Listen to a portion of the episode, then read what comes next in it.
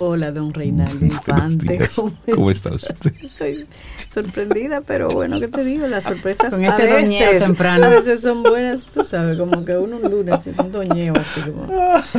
Don, Hola, don- bueno, no ¿cómo te voy a decir Don Rey, porque No, no, no, es no, Don Rey es propiedad del Don, Don Rey. Rey. Tú eres Sí. Don Reinaldo Infante. Hola, Cintia, ¿cómo estás? Hola, buenos días. Estoy bien, oyendo, oyendo Yo el pleito de Doñeo. el llameo de Doñeo que tienen ustedes ahí. Exacto. Ah, Buenos días. ¿Cómo pasaron su fin de semana, Yo- Zoe? Bien, bien, yo súper bien. Qué Yo bueno. me fui como a un retiro, Sí, si se pudiera llamar retiro, sí. eso es chévere. Ahí en Villa Altagracia, una casa hermosísima. Pero lo mejor de todo fue el grupo con que yo andaba. La compañía. Delta. Ajá. Andaba con Delta en el grupo de senderismo. Con mi hermana y su esposo. Con Dayana, con Sonia Colombo. Un grupo Un chévere. grupito de lo más bien. Y había tres niños maravillosos también. Qué chévere. Hicimos una caminata por ahí. Cintia, esa casa te va a encantar porque además que tiene piscina, jacuzzi, que se le puede poner caliente el agua. Tú bajas y cruzas un pedacito, un trayecto como de 25 metros, todo cubierto de bambú. Tú entras por ahí y es como Oh, Como un- wow. un entrar portal. un portal Qué chévere. espiritual. Qué Y belleza. entonces te espera un rito. ah, tú Y ahí yo sabes. me pasé la tarde del, del sábado en conversación. En conversación hermoso, contigo. Y Sobe. Sonia Colombo, la gastronomía hecha mujer, nos alimentó de una manera que ya yo decía, pero por favor, más comida. Y además deliciosa. Entonces, ya ustedes ven cómo pasé Sí, mi fin pasaste de un semana. Qué buen fin de bueno, semana. qué bueno. Sí, muy bien. Y agradecida de todas las personas que, que compartimos en ese momento. Pues nosotros esperamos que los amigos y amigas Camino al Sol oyentes la hayan pasado bien. Sí, también. Que hayan disfrutado su fin de semana, porque nosotros también la pasamos muy bien. En buena, en buena compañía. ¿Sabes? Sí. Y frente al mar. Y frente al Frente mar. al mar. Sí, igual con gente querida. Ajá. Ahí estaba la señora Dalul Ordey. Ah, Sí. yo estaba invitada. Y, esa y su señor pero ingeniero, El doctor ingeniero. el doctor Norberto. ingeniero Norberto, un abrazo. También estaba la Le pasamos señora- muy bien. Él estaba muy, muy caliente, pero apropiado para Sí, estar ahí. Y conociendo, y conociendo gente nueva. Conocimos personas Eso nuevas. Yo chévere, estaba invitada a esa compartiendo. junta, pero ya Sí, tenía pero- ese compromiso. No hice falta, yo sé, ya te vi la, la, la cara que sí, pero No, pero la pasamos súper bien. me imagino, con Sí, sí, se sí. pasa súper bien siempre. Sí, porque el, el karaoke siempre estaba dispuesto. Ah, claro. Ahí. Pero, pero lo importante es que hayas pasado un buen fin de semana, que, que el, significado, el significado que tiene el fin de semana es hacer una pausa para tú recargar energías, Claro. tú recargar buenas, buenas vibras y, Y recibir ese lunes así, con los brazos supuesto. abiertos, como dice nuestro jingle. y hoy el tema principal que queremos compartirte, la fidelidad Ah, a uno mismo. exactamente. Sí. Porque a veces solamente nos enfocamos en, en esa fidelidad a lo otro, a la pareja, a los, a los principios, a los pensamientos, Al a- trabajo. al trabajo, a los, a los partidos, a las empresas, pero ¿y la Y suya? menos a uno. ¿Eh? Y la fidelidad a ti mismo, A tus principios. a tus principios, a tus valores. aquellas cosas por las que tú realmente vibras. A eso te queremos invitar hoy Sí. primero a que revises cuáles son esos principios por los cuales tú vives. Porque a veces vamos por la vida sin darle mucha mente a ese tipo de cosas y simplemente pasamos como una veleta, cambiándonos de un bando a otro por conveniencia. Pero ¿cuáles son nuestros principios? ¿Has pensado cuáles son los tuyos? ¿Qué cosas tú no negocias? Bueno, pues hacia esa fidelidad es que nosotros nos referimos en el día de hoy. Así es. A de fidelidad a ti misma. Mira, y mm, hoy es un día también interesante, Día Internacional de la Mujer Afro-Latinoamericana. Afrodescendiente también, o sea, tiene varias acepciones, varios nombres. Afro-caribeña también se le, se le llama. Y O básicamente, simplemente mujer afro.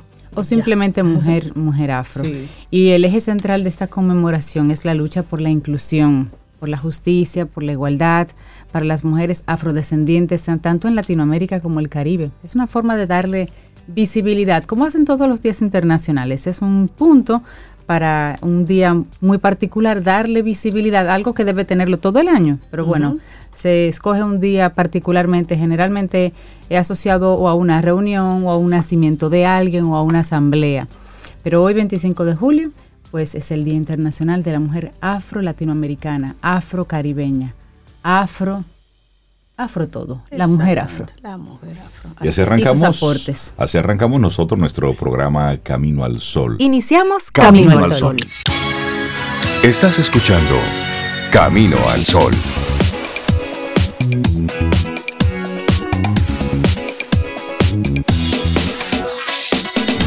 Laboratorio Patria Rivas presenta En Camino al Sol, la reflexión del día.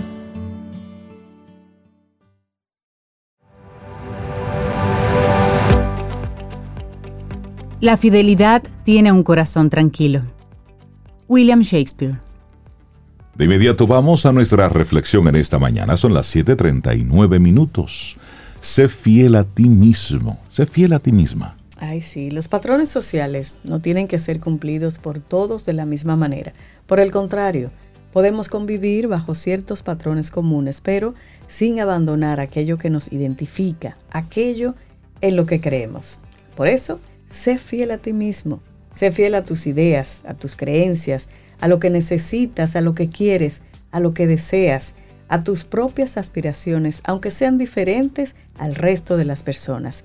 En este sentido, en ocasiones, resulta complicado seguir las propias convicciones, sobre todo cuando lo que pensamos y o sentimos no coincide con la mayoría de las personas que nos rodean y que esperan eso de nosotros. Por ello, en el momento que nuestra propia convicción va en contra y o es diferente al resto de personas, pueden entrarnos dudas sobre si nuestras creencias son adecuadas o quizás nos cueste expresarlas o llevar a cabo esa actividad que tanto nos gustaría realizar por ajustarnos a las expectativas o a la norma. Esto es, por ejemplo, ¿cómo voy a decirle a mis amigos que aquello que llevamos haciendo toda la vida, camping, por ejemplo, no me resulta agradable y que yo preferiría cambiarlo? ¿Seguimos las normas sociales? ¿Será eso lo que pasa? Bueno, las normas sociales, según Bichieri son el resultado de las interacciones de los individuos y deben entenderse como una especie de gramática de las interacciones sociales. De tal modo que, al igual que una gramática, un sistema de normas especifica, o más bien un sistema de normas especifica que es aceptable y que no lo es en una sociedad o en un grupo. Asimismo, Emil Durkheim, en su trabajo Las reglas del método sociológico, define las normas sociales como ese concepto de hecho social, el cual se refiere a todo comportamiento o idea presente en un grupo social. Según este autor, el hecho social ejerce un poder coercitivo sobre la conducta de las personas, moldeándolas, predisponiéndolas a comportarse y pensar de una determinada manera. En definitiva, las normas sociales rigen nuestra conducta, aquello que tenemos que llevar a cabo y que define el cómo, cuándo, dónde y el porqué de nuestro comportamiento desde un punto de vista social. Si bien es cierto que las normas son fundamentales para todos los seres humanos, pues es necesario seguir pautas comunes y a su vez sentir que pertenecemos a un colectivo, no todas las normas sociales tienen que cumplirse. También podemos desmarcarnos de, las, de la norma común, por eso, sé fiel a ti mismo en un mundo lleno de normas sociales. Y ser fiel a uno mismo significa tomar partido por nuestras propias convicciones y creencias. Ahora bien, ¿ser fiel a uno mismo significa abandonar las normas sociales? Pues la autofidelidad es totalmente compatible con seguir las normas y además es saludable. ¿Acaso podríamos vivir en un mundo sin seguir ninguna norma o patrones comunes? no sería posible. Está claro que los patrones sociales comunes tienen su función y su razón. Los patrones no tienen que ser cumplidos por todos de la misma manera, sino que por el contrario, podemos convivir bajo ciertos patrones comunes, pero sin abandonar aquello que nos identifica y aquello en lo que creemos sobre todo. Y la clave de todo esto está en el autoconocimiento, ¿sí? Sé fiel a ti mismo, parte desde ese autoconocimiento, pues no podemos ser fieles sin conocimiento. Necesitamos conocer cómo somos, qué nos inquieta, cuáles son nuestros gustos y nuestras aspiraciones para poder ser fiel a nosotros. En este sentido, responderte ciertas preguntas pueden acercarte a ese autoconocimiento. ¿Qué hago? ¿Qué pienso? ¿Qué siento? ¿Qué quiero en realidad? A su vez, el autoconocimiento puede acercarse a partes de ti mismo que en este momento no terminas de comprender. Quizá pueda acercarte a partes de ti que no son socialmente aceptadas y por ende te resulte complicado sacarlas a reducir y o aceptarlas, puesto que no es lo que conoces como común. O cabe la posibilidad, entre muchas otras, de que te quieras autoimponer ciertas creencias por no desmarcarte de las costumbres. Es decir, me gusta esto, pero como no es políticamente correcto, no se vería bien. Me van a rechazar. Me van a rechazar. Bueno, pues lo oculto y comienzo a adoptar cosas que no me gustan, que, no quiero, solamente para parecer políticamente correcto. Y para encajar. Para encajar. Bueno, y en definitiva, realiza un ejercicio interior contigo mismo, contigo misma. Inspecciona qué sientes. Escucha tu voz interior. Prueba a entenderte ya que sólo así podrás serle fiel a la única persona que está y estará siempre contigo. ¿Y quién es esa persona? Tú mismo. ¿Tú? Listo. Listo. Pues sé fiel a ti mismo. Escrito por la psicóloga Laura Rodríguez y fue nuestra reflexión hoy lunes en Camino al Sol. Laboratorio Patria Rivas presentó En Camino al Sol la reflexión del día. Ten un buen día un buen despertar. Hola. Esto es Camino al Sol. Camino al Sol.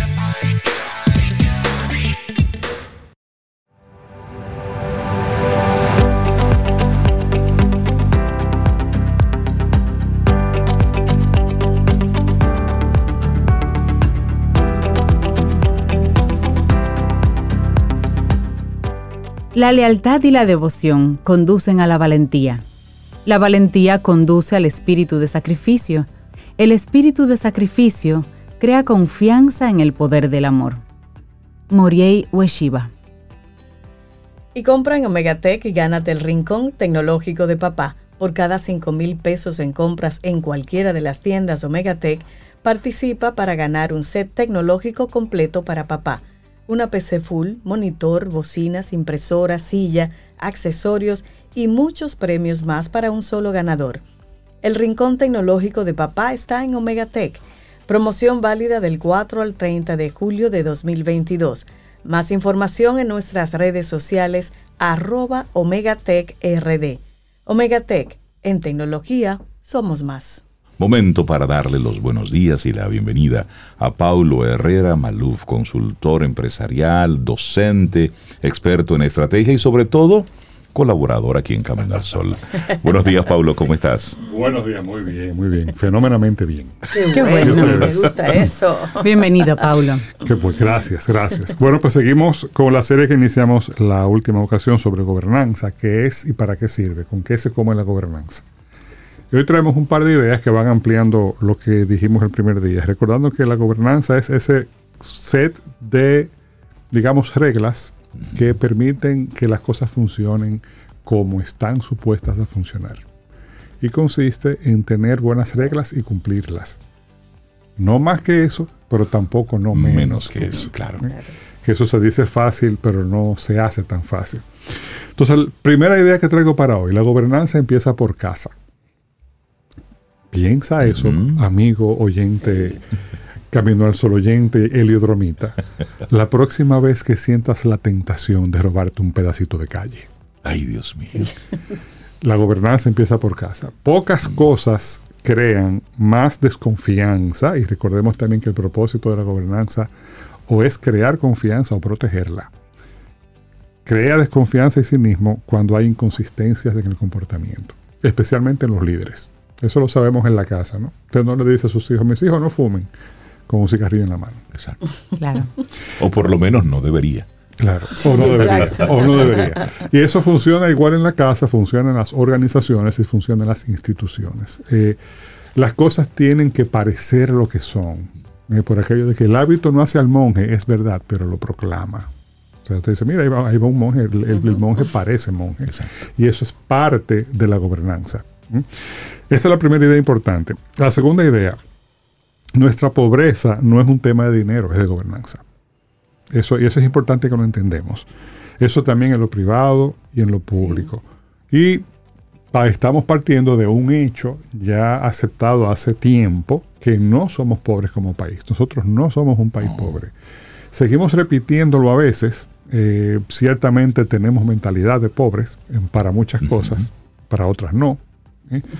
Pero la realidad del hecho es que ya no somos pobres, al menos en promedio. Somos un país de renta media que, dicho sea de paso, está, digamos, atrapado. Está, eh, ¿cuál es la palabra que estoy buscando? Está atascado, está... Está en una especie de meseta, anclado. Anclado en la renta media. Sí. ¿Eh? Está como estancado, es la palabra que estoy buscando, en la renta media. Y, ahí, para no, para antes de que pases a la, tercera idea... no, es la segunda, pero lo vamos a ampliar. ah, para seguirla ampliando. Pero eso de, de que somos un país rico, miren, tampoco somos ricos. Eh, no, pero, pero sí somos, sí, pero sí somos ricos en recursos ah, y sí somos ricos. ¿Tú sabes por qué? Porque gobiernos van y gobiernos vienen. Y cada vez, cada cuatro años tenemos nuevos multimillonarios. Claro, claro. Y, ese, y eso que, que estás diciendo, nosotros no vemos un retorno de esos que toman lo que no es suyo no hay un devolvérselo a la comunidad y reinvertirlo. No, los próximos cuatro años tenemos otros que vienen y se siguen llevando. A casar entonces, también. Y hablamos de miles de millones. Entonces, no deja de ser un país rico cuando cada cuatro años sacan dinero. Bueno, lo que estamos diciendo, no se trata de un tema de recursos. Claro. No se trata de un tema de recursos, es un tema de ordenamiento y de mentalidad. Y de mentalidad de gobernanza. Lo, lo mejor que puede hacer una organización o una sociedad es incorporar hábitos de, gobernanza o de buen gobierno, que es lo mismo. Eh, tú puedes comprar una máquina, tienes, tienes el dinero para comprar una máquina, por poner un ejemplo, pero entonces no le das mantenimiento. Exacto que es lo que pasa aquí con los todo lo que aquí hacen a nivel público, es decir, aquí se construyen puentes, se construyen avenidas, se construyen parques. Cuando se están cayendo, entonces emergencia. Exacto. lo, triste, lo triste es Rey, que en mi experiencia eso pasa en lo público y en lo privado. Exacto. Porque es un tema cultural, es un tema eh, eh, de mentalidad y los que manejan la cosa pública, como dice la frase hecha, no son marcianos. Claro. O sea, son representantes, son exponentes de esta sociedad que tiene esa cultura. Entonces, claro, eh, tú tienes tú, haces una inversión grandísima en, en, por ejemplo, ya sea en una maquinaria, en una infraestructura o en un o en una en un determinado tipo de organización y no te ocupas de mantenerlo. Luego viene un operativo. Ah, no, claro. ¿Cuesta dinero la gobernanza? Mucho menos que no tenerla. Claro. Mucho menos que no tenerla. Y eso eh, eh, también es algo que, eh, que, es bueno que lo, que lo interioricemos. Primero, ese, esa, esa idea, dejar la, la, muletilla de que no, que esto es un país pobre, no señor. No, no, no. No, no. es que, los indicadores están ahí. Exacto. Y lo otro es decir, bueno, pues entonces vamos a comportarnos como, eh, como un país que tiene el nivel de ingreso que tiene. Y vamos a prepararnos para sostener ese, ese nivel de ingreso. Eh, y eso requiere reglas, requiere cumplimiento, requiere transparencia. La transparencia es hermana de padre y madre de la gobernanza. Exacto. Eh, en sí misma, la transparencia no es 100% la gobernanza, pero este está muy cercano. Tú, no puedes tener gobernanza sin transparencia. Y es algo que nos falta a nosotros en muchos ámbitos. Cada vez menos se ha ido avanzando un poquito en algunas cosas. Por ejemplo, ya tú puedes ver nómina pública, pero en el ámbito privado todavía no es así. O sea, por ejemplo, de, acuerdo con la ley de las ONG, por ejemplo, se supone que si no toda la mayoría deberían hacer públicos sus números. ¿Cuántas lo hacen? Sabes que hace unos días estuve haciendo un, ejercicio de observar un poquitito la BBC de Londres. Como organismo es, es inmenso y tiene tantas divisiones, tiene tantas operaciones en tantas cosas, pero al mismo tiempo sus números son públicos. Y yo seguí investigando en la, en la misma web de ellos y llegué al, al salario de quien es la cabeza de la BBC como concepto. Y ahí están sus, sus dineros del día a día. Óyeme, y ahí hay un detalle de el taxi de este punto a este punto. El regalo que le hizo a fulano de A tal en la visita tal Wow. que no excede los 50 euros. Es decir, Ah. pero punto por Eso, punto. eso a nosotros nos es ajeno todavía, Eh, culturalmente. sí. Y tenemos que entender que eso es tan importante, tan importante como la educación. Y fíjense que lo diferencio. No seré yo, eh, viniendo de donde vengo y trabajando en lo que trabajo, quien menoscabe de cualquier manera o con el pétalo de una rosa con una pluma la importancia de la educación. La educación es muy importante. Por supuesto. Ahora, una educación que nos acompañe hacia mejores niveles de gobernanza y de organización en lo privado y en lo público. Y fíjense que pongo lo privado primero, ¿eh? por aquello de que retomando la primera idea de que la gobernanza empieza por casa. O sea, cu- eh, eh, exigimos eh, eh, transparencia en, a, los oficiales del sector público, lo cual está bien, pero pagamos nuestros impuestos. Exacto. Alteramos, alteramos los libros. Alteramos los libros eh, eh, eh, o pagamos todos los impuestos que por ley nos tocan. deben Y, pagar. y- y suelte las, eh, las justificaciones y las racionalizaciones. No, es que se los roban. No, es que, es que, es que si no, no se aguanta. No, Es que imagínate total. Total, no, claro. Entonces, ah, eh, también ahí llega lo de, la, lo de la gobernanza, empieza por casa. Entonces, la relación entre gobernanza y educación también es interesante. La educación es muy importante, pero por sí misma, por sí misma no nos lleva a buenas prácticas de gobierno. Tenemos Exacto. que tener una voluntad, tenemos que tener una cultura para ir incorporando hábitos como eso y verlo como algo natural, no como algo excepcional. El hecho de que un oficial público o privado rinda cuentas de, de lo que hace y de lo que gasta, Mira, etcétera. y eso es tan importante que nosotros como país le demos seguimiento a eso. Nos queda todo el trecho por delante. Pero mira, nos enteramos hace algunos días a través de la prensa cómo el dinero aquel que se recaudó del caso Odebrecht. Se- se robó tan- veces. Se robó dos veces. Exacto.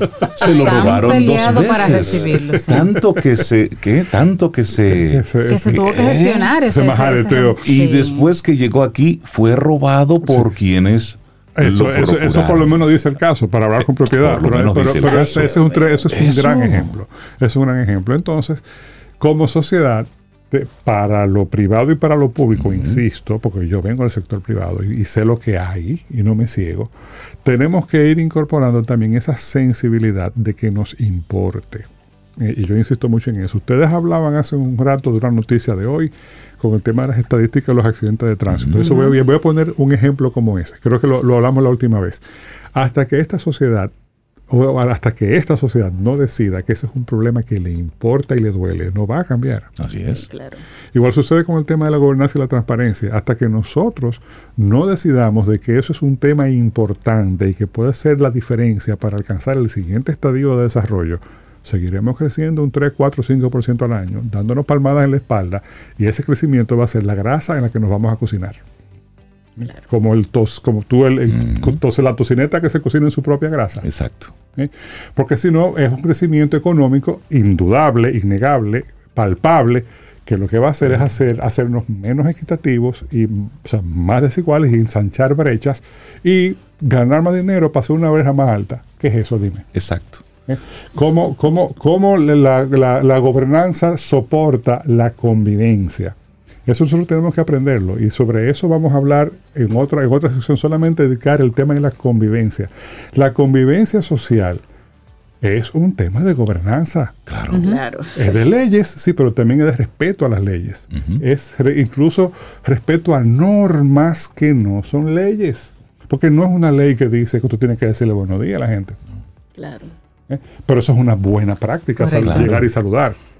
Entonces, fíjense cómo, a propósito de crecimiento económico, si vemos el crecimiento económico de los últimos 60 años en la República Dominicana, no estoy hablando de Suiza ni de Trinidad y Tobago, eh, ojo, estoy hablando de República Dominicana, pareciera que el costo de ese crecimiento económico fue el tejido social. El tejido social se nos fue a la porra en estos 70 años. Y eso, y eso tú lo pones al lado de cuando tú vas a algún lugar público, tú estás en la playa, y cualquier persona se siente con el derecho de poner la música que quiera al volumen que quiera. Al lado tuyo. Es decir, y respetando la paz y la tranquilidad que puedan tener otros que Los están que en su están entorno. Y lo mismo se aplica al ambiente, a Exacto. que, que tú vas por la calle y tú ves que de repente el que va delante de ti, o tú mismo lo haces, tiras un plástico a la calle sin mayor consecuencia. No, o sea, o, o- o- o manejando, viene alguien por tu derecha y se te atraviesa para doblar a la izquierda Sí. y tú te quedas como y entonces. Es así. Entonces, eso, ese, ese, eso, ese es el tipo de cosas que, que tenemos pendiente, que ya,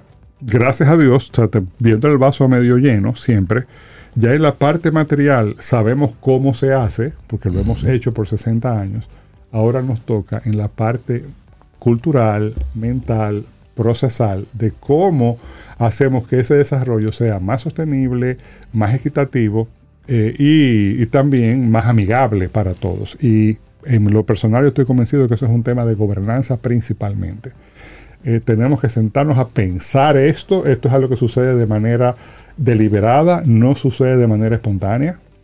O sea, esto requiere que nos sentemos a tener conversaciones difíciles. Con la intención de un acuerdo, de llegar a acuerdos. acuerdo. Y fíjense que digo conversaciones difíciles porque cuando tú hablas de gobernanza, defin- o sea, eh, es inevitable que tengas que hablar de creencias fundamentales. Por ejemplo, creencias fundamentales como qué es un derecho. Exacto. Para entender dónde termina el mío y comienza del otro, tengo que entender lo que es un derecho. Entender que hay algunos derechos que son inalienables, es decir, son inherentes. O sea, son solamente por ser, no por hacer. Esa noción, que parece una, una, algo de perogrullo, culturalmente a la sociedad latinoamericana en general y a la dominicana en particular, que es la que a mí más me preocupa, nos es ajena también. Nosotros no estamos claros en lo que es un derecho. Nosotros vemos los derechos como privilegios todavía. Sí. Y por eso tenemos una sociedad de castas, donde hay segmentos completos de la población que sencillamente porque tienen una etiqueta no tienen derechos. O tienen derechos disminuidos. Trabajadores domésticos, por ponerte un caso. Eh, la gente que vive en el campo. Toda aquella persona que sea de una minoría. Los migrantes. Las mujeres. Como, como gran, gran colectivo. Más de la mitad de la población. ¿eh? Y eso, eso, eso, eso es, es fácil. No. Da trabajo muchísimo. Es lineal tampoco, es tortuoso, porque además es sumamente dinámico. Pero son las conversaciones que tenemos que tener. Y no en las redes sociales. Exactamente.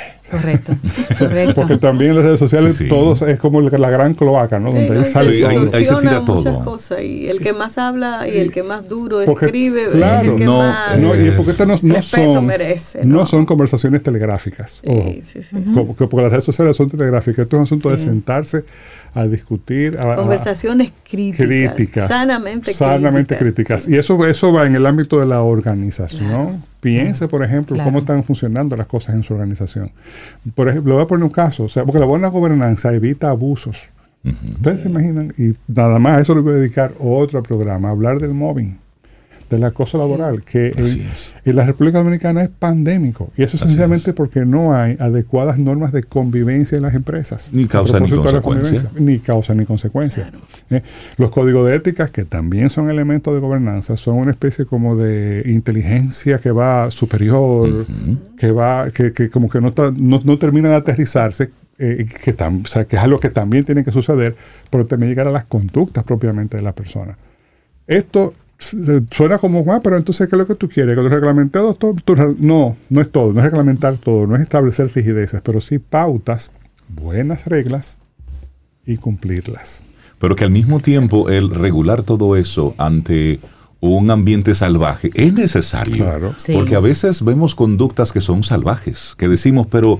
Vete pero a cualquier carretera de las Sí. nuestras para Sí, que tú veas comportamientos salvajes. son comportamientos Ahora mismo salvajes la- que deben las ser Cualquier calle, ni siquiera hay que salir de la ciudad. Cualquier calle Cualquier de calle, esta sí. ciudad tú- son comportamientos Y mientras- salvajes. y Las normas deben ser bienvenidas hasta mientras- que la sociedad no tenga una forma eh, eh, De incorporarla adecuada y de consciente de manejarse. Claro. Entendamos que debe ser así. Correcto. Por el bien común. Por el bien común, así es. Y, y de nuevo, no, no es con el hábito con el, o con el ánimo de sobrereglamentar, de limitar libertades. No, al contrario, proteger el ejercicio de las libertades de todos. Pero Paulo, al mismo tiempo, creo que sí, porque cuando no, no puedes tener autogestión, Sí, lo que pasa es que debe, debe, ser guiado en esa gestión. Sí, lo que pasa es que ahí, ahí yo soy muy cuidadoso, Rey, en no caer en la tentación de la mano dura. No, claro. Porque, entonces, no, porque entonces el péndulo se mueve en el otro en el otro sentido. pero debe y ya nosotros sabemos lo que pasó. Lo que pasó.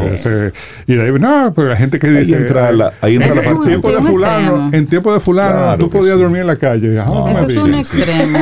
Sí pero y no. exacto. Pero, Pero, creo que todo parte de una educación, Sí. de una conciencia colectiva correcto. y de una autogestión. Pero yo insisto en que la educación no es suficiente. claro que no. ¿eh? La educación no es suficiente y ahí tenemos ejemplos de eh, países que tienen niveles de educación muy altos, que en los que aparecen una serie de, de distorsiones eh, sociales Claro. y políticas Sí, sí. eh, recurrentes muy importantes.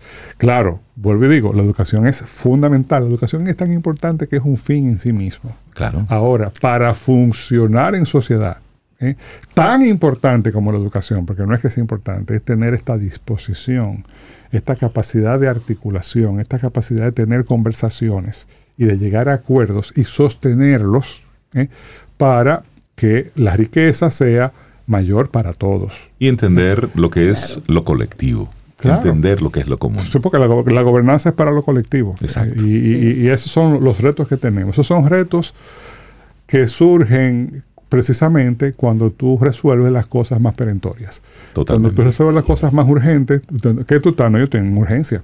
Y en la práctica. Pero, pero, no, ya, pero ya resolviste lo urgente que sigue. Bueno, sostenerlo. Vamos a vivir en orden ahora, eh, con, cierta, con cierto respeto al otro, cierta, cierta forma de convivir eh, de manera más sostenible.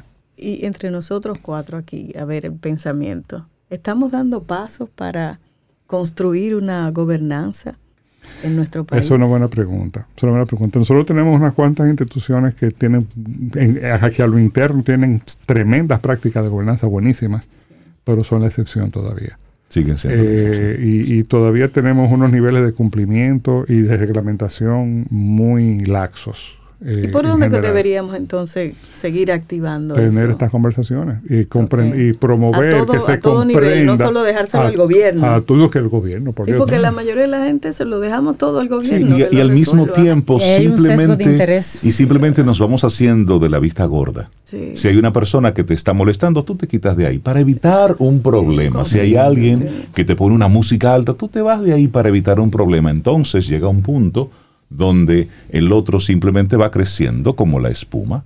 Y llega un momento en que tú vas a un supermercado, te venden un producto podrido y tú lo desechas en tu casa y no regresas al supermercado a reclamar eso que te acaban de vender. Y forma parte de eso, a veces, con nuestra actitud indiferente, lo único que hacemos es aumentar ese, ese sens- esa sensación de desorden que Sí, lo es. eh, lo primero de nuevo es comprender la importancia que esto tiene. Y, y de la- nuestra programación cultural a lo que tiende es a ver a las normas de gobernanza o a los, a los elementos de gobernanza, no solamente normas, como formalidades tontas y sin sentido. Y no lo son. Así es. Sí, no lo así son. es. ¿Se recuerdan? Todos los procesos son, a final de cuentas, coreografías.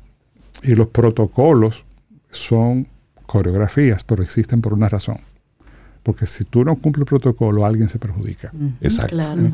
Entonces, eh, eh, eh, es un asunto de, de evolucionar desde la anomia, que a veces sentimos que estamos en una anomia, es decir, una ausencia total de normas, donde nada, nada y todo está bien, allá nos vemos, a un nivel razonable de estructuración, gobernanza, cumplimiento, sistema de consecuencias, o, vigilancia, etcétera, de que mantengamos las cosas razonablemente por el camino que tienen que ser. La gobernanza fue el tema que trae que trajo Pablo. Seguiremos hablando de eso. en- Sí, esto es para reflexionar. claro, una reflexión. Excelente tema, me Sí. Que tengas excelente día. Gracias a ustedes. Muchas Excelente gracias, semana. Pablo. Tomémonos un café. Disfrutemos nuestra mañana con Rey, Cintia, Soveida, en camino al sol.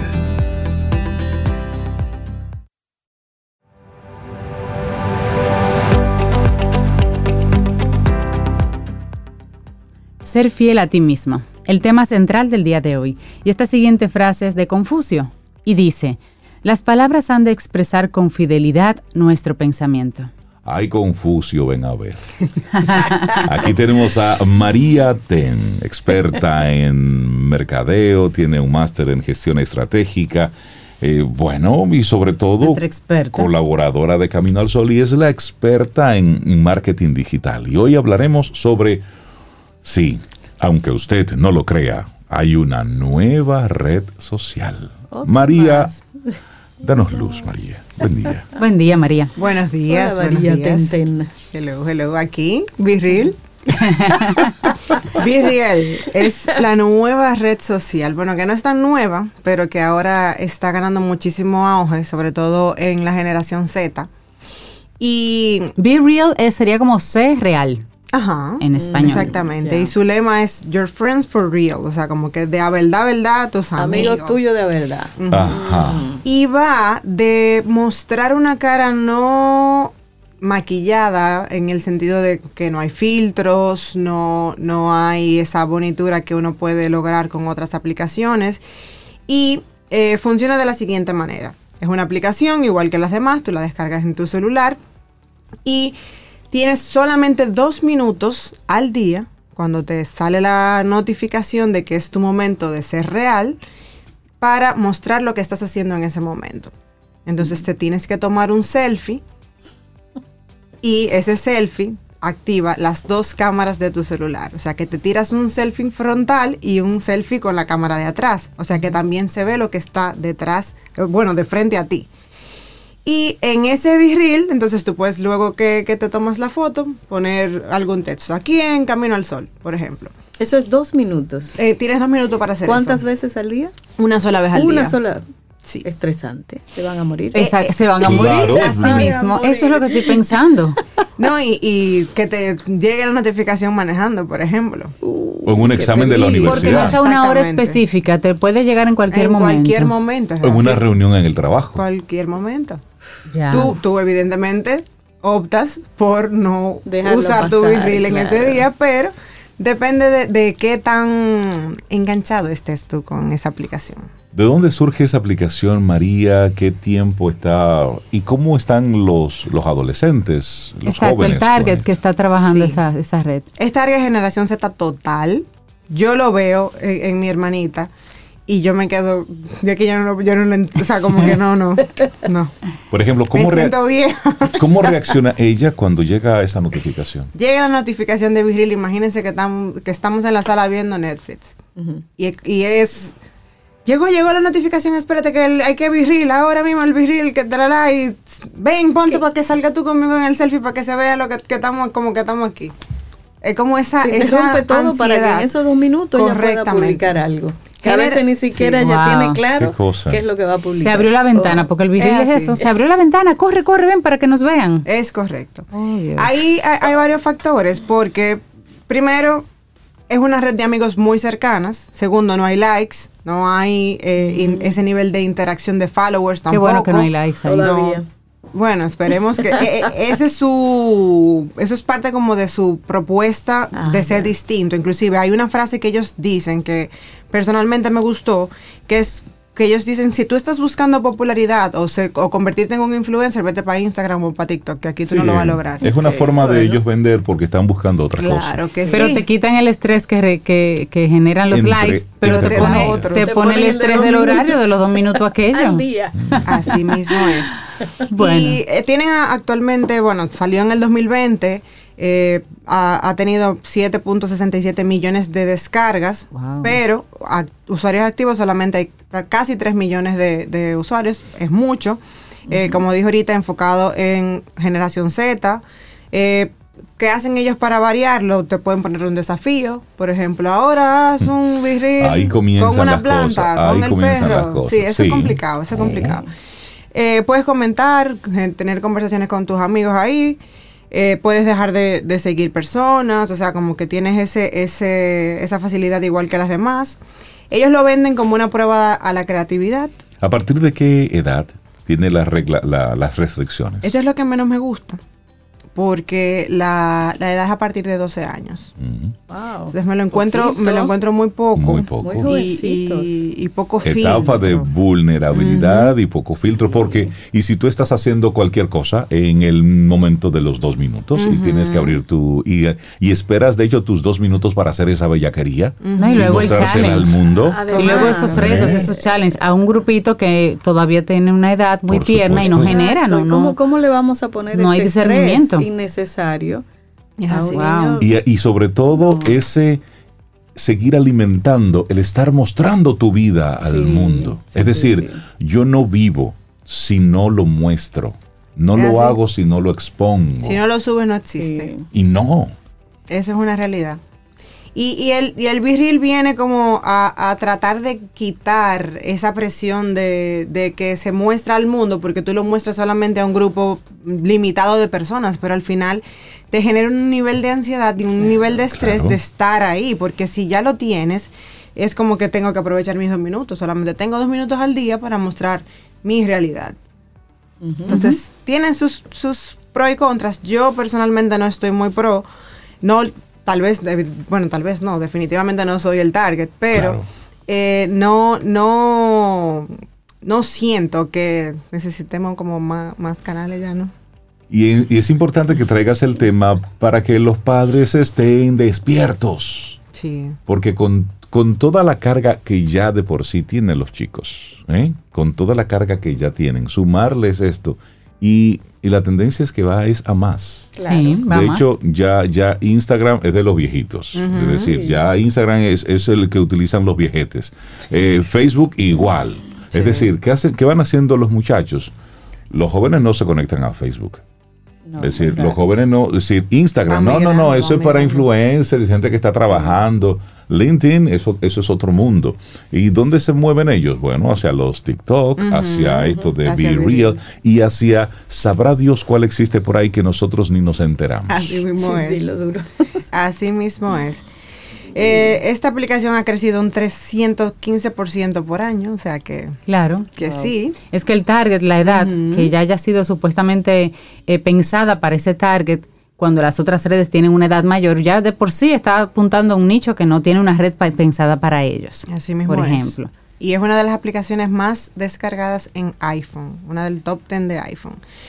Nada, básicamente esto es Be Real, no hay marcas, no hay publicidad, no hay venta de productos. Por ahora. Por Todavía. ahora. Por ahora, porque- Hasta que eh, alguien se invente, como el que se inventó que los estados de WhatsApp se deberían de, de- de vender también, bueno, pues probablemente llegue esa persona que, como bien decía Rey, aproveche sus dos minutos para mostrar lo que quiera mostrar al mundo. Que puede ser bueno, puede ser no tan bueno. Y entonces es ahí lo que va ocurriendo.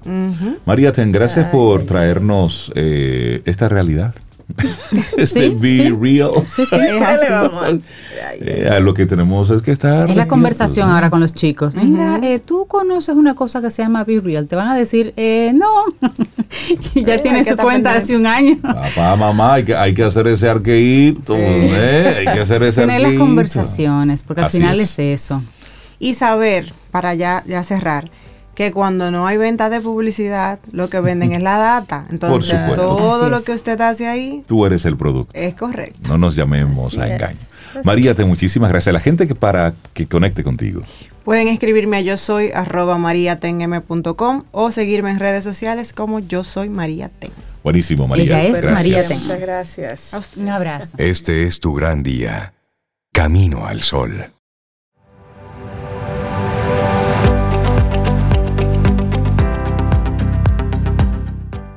Ser fiel en las cosas pequeñas es una empresa mayúscula. San Agustín. Seguimos avanzando en este camino al sol a través de estación 97.7 FM y también a través de caminoalsol.do. Esa es nuestra web. Entra. Y si te gusta, ahí están nos- nuestros programas pasados, las conversaciones que tenemos. Entra ahí, caminoalsol.do. Y tenemos un, un colaborador de los primeros colaboradores de nuestro programa. Tiene 10 años aquí con nosotros. Carlos Yunen, estratega de negocios, ingeniero organizacional, es la cabeza, el director ejecutivo del Centro Gerencial Meta y es colaborador aquí de Camino al Sol. Carlos, buenos días y bienvenido a tu casa. ¿Cómo te sientes?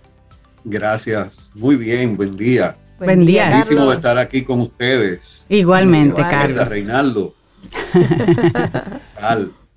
Estamos bien, Carlos, y hoy vienes con un tema que en alguna de sus partes dice Camino al Sol. Pues claro que sí. ¿Y te gusta ese título, verdad? Ustedes con frecuencia, para no decir siempre, cuando me introducen, me presentan, hablan precisamente de lo que tú dijiste ahora, Reinaldo, de, de que estamos aquí desde el primer día. Y, y yo recuerdo esa llamada que tú me hiciste una Semana Santa y me dijiste que ibas a empezar con, con, este programa, me contaste de la idea y el nombre del programa. Entonces yo pensé, wow, qué nombre tan chulo, porque el sol tiene un significado. El sol es algo para mirar, para conectar, para disfrutar.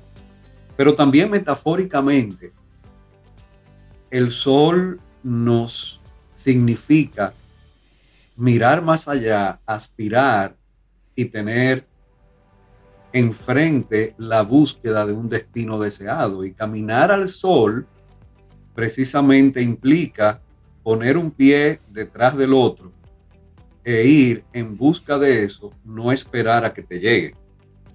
Entonces me, me encantó el nombre y hoy precisamente, 10 años después, eh, el tema hoy es tu estrategia para caminar al sol. ¿Cuál es tu estrategia para caminar al sol?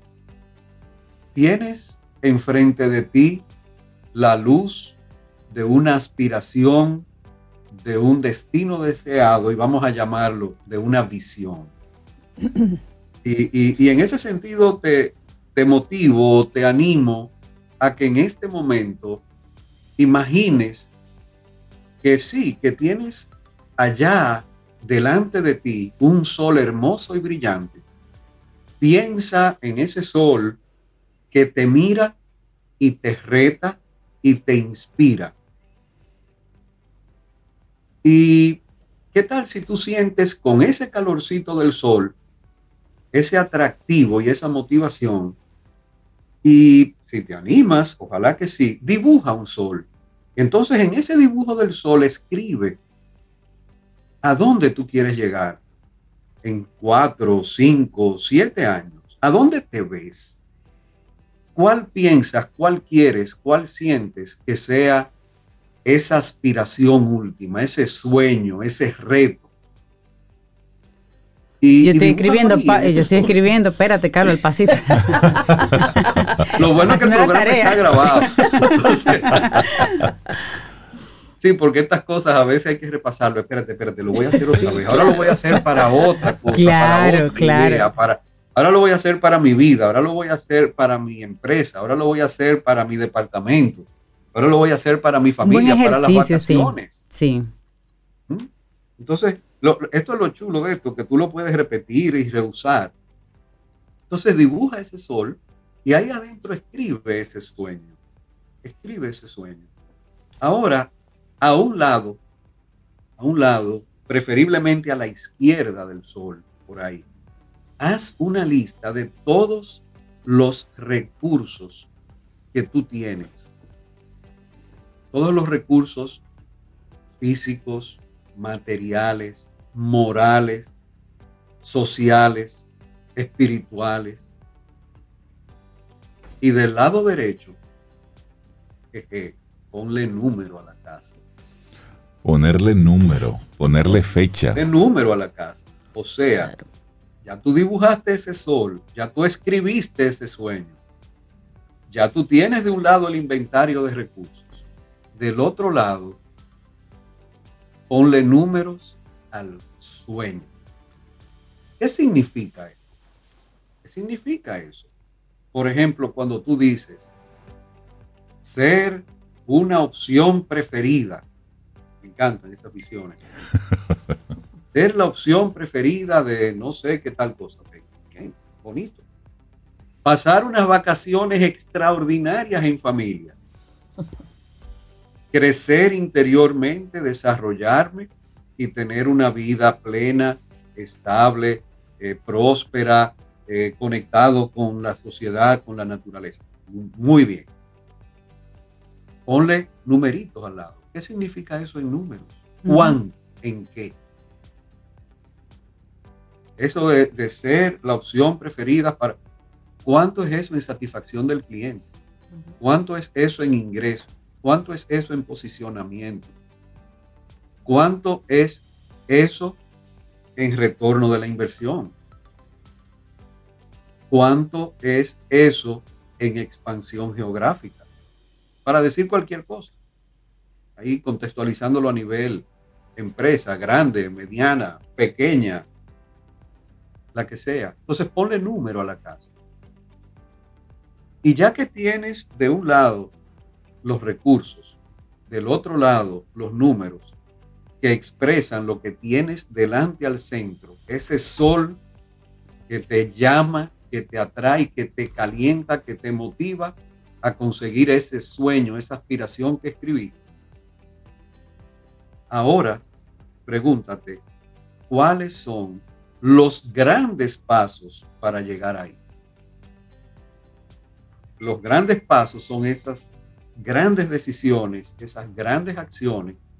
Y si quieres, lo que puedes hacer es hacer un mapita a mí me encanta el logo de Camino al Sol porque tiene ese caminito rojo que te lleva hacia el sol y tiene esos puntitos que te dice que es un paso a la vez, un año a la vez, un mes a la vez, una semana a la vez, un día a la vez. Entonces, ahí escribe un año a la vez dónde vas a estar en el camino. Imagínate que es eso, que tú estás construyendo una vía. Y si quieres la pone como una vía de tren para que tenga las traviesas, las rayitas en el medio. Así. Entonces tú vas poniendo en el primer año a dónde habrás llegado. En el segundo año y así sucesivamente. Entonces ahora coma los dos primeros años y llévalo a mes por mes. ¿A dónde yo voy a estar? De esos números que tú pusiste a la derecha, ve poniendo mes tras mes qué irás logrando para ir acumulando, para ir construyendo, para ir preparando los grandes resultados anuales que te van a llevar al gran resultado de llegar a ese sol. Y para los primeros seis meses, te reto a que lo hagas semana, semana, semana. Es decir, esa gran estrategia, ese gran proyecto, ese gran plan, irlo desmenuzando poquito a poquito y convertirlo entonces en, en un plan de acción. ¿Qué acciones voy a hacer semana por semana, mes por mes para alcanzar eso? Así es. Y por supuesto, algo importantísimo, ya que tú sabes, y, piénsalo de esta manera, o sea, tú, tú estás caminando, moviéndote, navegando hacia un destino deseado que has dibujado, que has escrito, que has expresado, así como un sueño y en números específicos. Ahora ya tú tienes el paso a paso y de la misma manera tú puedes entonces ver cuánto te va a costar cada paso. ¿Cuál es tu presupuesto mm. para llegar ahí? Pero del otro lado tú tenías la lista de recursos. Exacto. Entonces ahora tú dices, wow, bien, aquí tengo, aquí me falta. Ah, pero ¿qué me falta? ¿Cuándo me falta? ¿Por qué me falta? ¿Cómo lo puedo traer a la mesa? Pueden ser recursos financieros como otro tipo de recursos, incluso recursos humanos, por supuesto. Y ahí es donde tú vas a decir, entonces, ¿de quién me voy a hacer acompañar? ¿Cuál va a ser mi equipo? ¿Con quién yo cuento? ¿A quién voy a buscar? ¿Qué perfil debe tener esa gente para poder lograr estas metas, estos objetivos, que escalón por escalón me van a llevar al sol, al sueño, a la aspiración?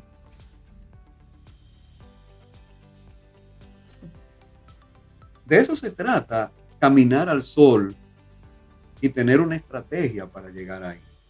Y me parece, me, parece interesante, Carlos, esto que tú planteas, porque a veces o vamos replicando lo que el otro quiere, o simplemente arrancamos. Y tenemos esa frase tan manida en nuestro país de que la carga se va acomodando en el camino. Y entonces tenemos un gran proyecto, un gran propósito, pero como no, no le tenemos a eso una estructura, pues vamos casi a la, a la suerte, a lo que coja mi bon, como expresión muy, muy local. Así es. Y, esa frase va acompañada con otra. Nunca hay tiempo para hacerlo bien la primera vez, pero siempre hay tiempo para, hacerlo dos veces. Porque una es la causa y la otra es la consecuencia. Me gusta mucho esto que, que nos comentas, Carlos, de tomar ese gran plan y atrevernos a soñar a soñar en grande, porque vamos a poder hacer luego el desglose de los detalles y de los pequeños elementos que podemos hacer todos los días para que ese gran plan que vemos tan grande y tan, tan lejos y tan imposible sea, sea alcanzable y sea posible. Es decir, que nos enseñas a ver la meta grandota en pedacitos chiquitos que sí nos podemos tragar todos los días un poquito. Y siempre recuerdo que hace como cinco o seis años tú hablabas a fin de un año que los planes de un año de una empresa y de una persona no se atrasan eh, un año, se atrasan un día a la vez. Y me encantó esa idea porque tú lo que decías es, no es que tú dejaste un año pasar, es que tú dejaste todos los días de ese año que pasaran y no hiciste nada. Era pasando poquito a poco. Y ahí, y con eso podemos cerrar. Importantísimo lo que tú dices y wow, gracias por esa memoria. Eh, Luego que tú tienes todo esto, ¿qué es lo más importante? Eso que yo decía al principio, de los circulitos que tiene el logo de Camino al Sol.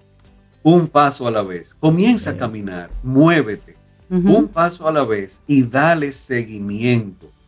Si tú sabes a dónde vas, los resultados que debes conseguir, el sueño que tienes, el plan para llegar ahí, comienza a recorrer esa vía que construiste, ese camino al sol que construiste, y ve evaluando continuamente que también vas en términos de velocidad y de rumbo, para que siempre estés en el camino. Y si te desvías puedas corregir a tiempo y con calidad. Definitivamente de tu estrategia para caminar al sol. Fue el tema que nos compartió hoy Carlos Yunen. Muchísimas gracias Carlos por esta, por esta analogía, por utilizar el nombre del programa y el logo, porque así nos, nos invitas, por supuesto, con cosas que conocemos, a ir trazando esa ruta y hacer los planes, a planificar, a proyectar, a ponerle un propósito aquello que hago. Y eso conecta directamente con el tema que hemos propuesto para hoy, que es eso de, ser fiel a ti, a, tus principios, a lo que tú procuras, porque a veces simplemente vamos persiguiendo los sueños del otro. y entonces no somos fieles a nosotros mismos. Carlos Junen, la gente que quiera seguirte el rastro a través del Centro Gerencial Meta y a nivel personal.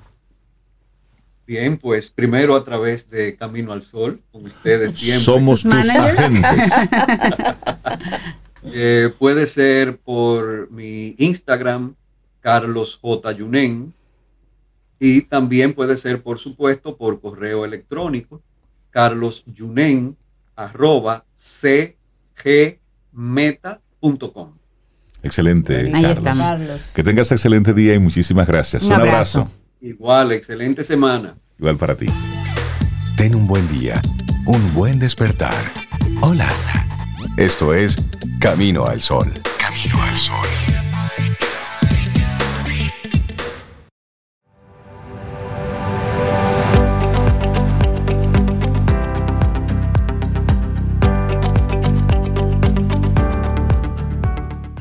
¿Y eres de las personas que tiene una mente despierta cuando se trata de aprender cosas nuevas? Por eso hemos creado un segmento ideal para ti. Se llama Quien Pregunta Aprende con Escuela Sura, con nuestros buenos amigos de Seguro Sura República Dominicana. Y ahí tratamos temas súper interesantes y de actualidad. Atento a nuestra próxima entrega. Quien Pregunta Aprende con Escuela Sura. Compra en Omegatech y gánate el rincón tecnológico de papá. Por cada 5 mil pesos en compras en cualquiera de las tiendas Omegatech, participas para ganar un set tecnológico completo para papá. Una PC full, monitor, bocinas, impresora, silla, accesorios y muchos premios más para un solo ganador. El Rincón Tecnológico de Papá está en Omegatech. Promoción válida del 4 al 30 de julio de 2022. Más información en nuestras redes sociales arroba Omegatech RD. Omegatech, en tecnología somos más. Y seguimos avanzando en este Camino al Sol a través de estación 97.7 FM y caminoalsol.do. Darle los buenos días y la bienvenida a Rosaida Montaz de Organizar Op arquitecta, organizadora profesional de espacios y homestayer, para hablar de el rinconcito de papá. Ay, Rosalba de la persona que, recuerda ese día, que hay protestas. Ahora o nunca, papás, aprovechen. Rosaida, yo, yo hice esa pregunta ayer. Ajá. Yo hice esa pregunta ayer. Así es que, Rosaida, por favor, háblale a ella. Y eso que hay mucha gente diciendo por ahí que solo quitar. Ay, Dios. Y eso va. Hoy vamos a, crear un espacio especial para papá. Hmm. Que vamos a, mimar y a ñoñar a papá. Eh, y que tenga ese espacio permanente en la casa. A ver. Uy, vamos a ver. Cuéntanos. ¿Cómo lo creamos? En la mayoría de, la, de, la, de las casas, cuando vamos a crear nuestros espacios, pues pensamos en, muchos detalles eh, bonitos y no sé cuánto. Mucho florero, muchas cosas. ¿eh? Y espacio para los niños. Sí, pero olvidamos ese espacio de papá, ese rinconcito donde papá puede sentirse libre y puede disfrutar de sus hobbies, de sus eh, talentos. De la cara, Reinaldo. Cintia, tú tienes como una situación a resolver. Y que papá se sienta cómodo en casa. sigue, sigue, sigue, me gusta. Exacto, ¿verdad? Entonces, Cintia, yo te voy a ayudar, no te apures. Yo lo resumí en tres pequeños pasos. Ok, vamos. Y ese, el primer paso sería pensar en lo que le gusta a papá en su tiempo libre. Ok. Bueno, porque cada quien, sí, sí. Ah, papá, tiempo libre importante, porque ya yo estaba pensando que Reinaldo tiene su espacio. Sí, pero, su tiempo libre. Tiempo libre ahí me Tiempo libre. Entonces, si papá le gusta cocinar, pues que tenga en la cocina sus instrumentos de cocina. Su rinconcito, qué bien. Su, librito de receta aparte. Sus cuchillos. sus cuchillos, que pueda tener su su delantal. Su delantal. Yo estoy haciendo mi set de cuchillos. ¿Y para qué? Pues yo voy para la cocina. ¿Ah, sí? Sí, entonces me estoy armando No pela ni un plátano, pero vamos para allá. Cuando bueno, pero Reinaldo, se tenemos, motiva y aprende. Tenemos claro, que claro. tener mucha picadera, porque como él, él va a cortar la cebollita, ya tú sabes, todas del mismo tamaño y de la misma. Claro. Y eso va a durar un par de horas. Sí, sí, sí, pero que se tome su pero tiempo. Eso está bien, traemos picadera. Ajá. Pues si a papá le gusta leer, pues tenerle ese rincón de lectura, contar con buena ah. iluminación, ese buen sofá o sillón para leer. Todo va a depender del espacio que, tengamos para poder preparar, ¿verdad? De, qué tamaño sea nuestra casa. Si le, le gusta ver series de televisión, pues que tenga un buen televisor, que tenga esa confortabilidad que debe tener el, espacio. Exacto. y, y, si es deportista, porque en un rincón tenga todos sus eh, eh, accesorios de deporte, sus artículos de deporte, que estén todos en un solo lugar y que no anden. ¿Dónde que andan mis raquetas? Exacto. ¿Dónde andan los, el bate o, el, o la saqueta de golf? O sea, lo que, lo, que, lo que sea. Si es un papá que le gusta coleccionar, que tenga un espacio donde traer sus colecciones. O sea, si le gusta traer botellas, hay, conozco personas que coleccionan botellas de cerveza, porque hay una gama inmensa, entonces traen esas colecciones. Y entonces tener esos espacios bien definidos, o sea, que este es el espacio de papá y que papá pueda sentirse que puede traer en ese espacio lo que quiere. Ok. Entonces vamos a seleccionar en nuestra casa ese espacio cuál va a ser. O sea, que juntos, todos, mamá, papá, hijos, seleccionen ese espacio para papá. ¿Cuál, ¿Dónde vamos a preparar ese espacio que papá eh, se va a sentir cómodo? Y que tenga buena iluminación. Eh, si hay que trabajar las paredes, pues trabajar las paredes. Si hay que buscar un mueble, buscar ese mueble. Un papelito, una pinturita, bonito. Y que se integre a todo el que, resto de la casa. Que sea cómodo el mueble, que sea cómodo. Claro, No, no el que está sobrando. No, no, no, que sea exclusivo para ese espacio. Para papá. Y que, y que se integre a todo el resto de la casa. Porque puede ser que tú tengas una habitación que pueda dedicarle a, a, a papá o a ese espacio pero quizás no, entonces debe estar integrado al resto de la casa. Si es un rinconcito, bueno, que ese rinconcito sea el de papá y se respete como el espacio de papá. ¿Pudieras repetir esa última parte? Que se Yo no sé por qué él se queja públicamente, ella se le respeta el, como varios checklists. Todo. Tú tienes un espacio de trabajo que de es tuyo todo, para de todo. Tú tienes tu espacio de trabajo y tú también, y Rosaya también. Claro, tú tienes un espacio de, que es igual de, ver tus series de Netflix Pero que tú te estás quejando y nosotras no. Yo estoy escuchando a, a, a Rosaya con mucha atención. Entonces, por ejemplo, buscar esos elementos que sean, que ambienten ese, ese espacio. De papá, el color que le guste a papá. El color que, ajá, la lamparita que le gusta a papá. A papá exacto. Si hay que poner una alfombra una que sea. Una alfombrita que le guste a papá. ajá. Si hay que tener una cajita para colocar las Sus herramientas, cositas. los controles remotos. Dijiste herramienta, cajita, ¿verdad? Sí, cajita. Okay. bueno, si es un librero, pues que el librero exacto. sea adecuado. Yo voy a apagar mi micrófono. Y todo va a depender cómo papá quiera armar. Papá tiene que tener la libertad Ay, de armar ese qué bello, espacio. que tenga la libertad. Lo que pasa es que hay papás que arman y luego desarman, desarman claro. y vuelven a armar. Sí. Pero esa es, es, parte de la dinámica. Eso es parte de la dinámica. Gracias, porque papá necesita esa libertad uh -huh. de poder hacer, inclusive yo le voy a dar permiso de hacer un cierto reguero. Exacto, su toallito, papá. Ahí. Cierto reguero porque papá las casas, lo los mismo. espacios son sí, vivibles. Exacto. Son sí. vivibles. Prácticos, usables. Ah, tú puedes, ya. pero volvemos y acomodamos. Claro, claro, Entonces, claro que sí. Eh, hay que tener esa libertad y ese permiso de disfrutar el espacio. O sea, no es simplemente que esté bonito ahí, sino que papá pueda disfrutar de ese espacio. Y cuando papá esté en ese lugar... Que lo dejen tranquilo. ¡Caramba! No, pero, esta queja pública, pero, pero yo no entiendo. Yo no, yo no estoy, no, no, no, yo estoy en este momento, yo soy la representación de muchos, de muchos padres que están escuchando Camino al Sol ya, en este momento. Ya, ya, si hay papá puede hacer lo que quiera. Si te sientes aludida son otras cosas, pero estoy... Exacto, entonces yo quiero también decir por qué papá necesita eso. Uh -huh.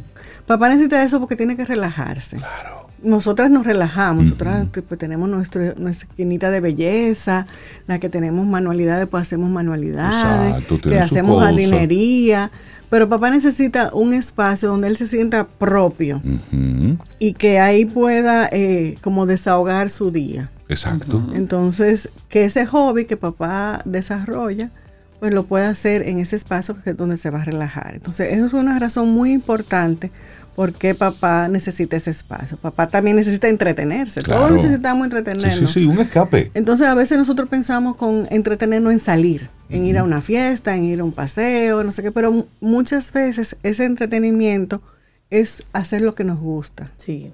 Y si tenemos un espacio adecuado para eso, pues es, el mejor el lugar para poder hacerlo. Entonces vamos a crear que ese, ese entretenimiento de papá esté en ese espacio. Y es como darle eh, esa, ese espacio, de ese momento de tranquilidad, de que descansa, no sé qué, y después te integras al ambiente familiar. Exacto. Porque todo, todos necesitamos ese momentito de desconexión, de estar solos, y entonces vamos a, a crearle ese espacio para que pueda hacer ese, y se integre más rápidamente a la, a la, a la labor de la casa. También hay que tener, uno de los beneficios es que tenga control de ese espacio, o sea, que uh -huh. nadie venga, eh, que, que, aparezca ahí una manta de niño. Exactamente. Eso de papá, y si el mueble es de papá, es de exacto, papá, no es exacto. de la mascota de la casa, sí. es de papá. Pudiera en algún momento que papá dé permiso. Sí, papá, pero papá, lo, si papá lo carga y lo sube. Papá da si papá permiso. lo hace. Exacto. Okay. Entonces, eh, la clave es dividir ese tiempo, o sea, que podamos tener control de ese espacio, pero también que podamos eh, disfrutar de, de, esas, de esas cosas que papá hace ahí, uh -huh. que papá sabe que, que puede eh, sentarse ahí, que nadie va a venir a molestarlo, eh, que va a, a tener ese, e, ese aislamiento que necesita papá en, dentro de la casa. También es un lugar donde papá puede exhibir todas las cosas que ama, como hablábamos al principio. Ahí va, a tener, ejercer todos sus hobbies. Y eso es importante, porque todos necesitamos como desarrollar otras cosas además del trabajo. Entonces, eh, podemos eh, tener ese, esa, mesita, esa cajita de herramientas como hablábamos ahorita, y esos recuerdos deportivos. A veces, mira, yo conocí a una persona que coleccionaba eh, souvenirs de, Star Wars. Ok. Entonces, es el lugar de papá exhibir, exhibir todos esos... Sí, tener sus, cositas. Sus cositas. Rosaida, y la gente que quiera buscar ayuda para crear ese espacio, ¿cómo conecta contigo para que tú le des una mano? A través de nuestras asesorías presenciales y virtuales en organizarup.com. Excelente. Rosaida Montaz, gracias por rescatar ¿eh? a papá. Gracias por rescatar. Ah, Consejos para crear un lugar especial para papá. Vamos a crearlo. Muchísimas gracias, Rosaida. y nosotros así llegamos al final de Camino al Sol por este lunes. Mañana martes, si el universo sigue conspirando, si usted quiere y nosotros estamos aquí, tendremos un nuevo Camino al Sol. Y esperamos que hayas disfrutado del contenido del día de hoy. Recuerda nuestras vías para mantenernos en contacto. Hola arroba caminoalsol.do. Visita nuestra web y amplía más de nuestro contenido. Caminoalsol.do. Hasta, una, próxima, edición. Y pásala bien.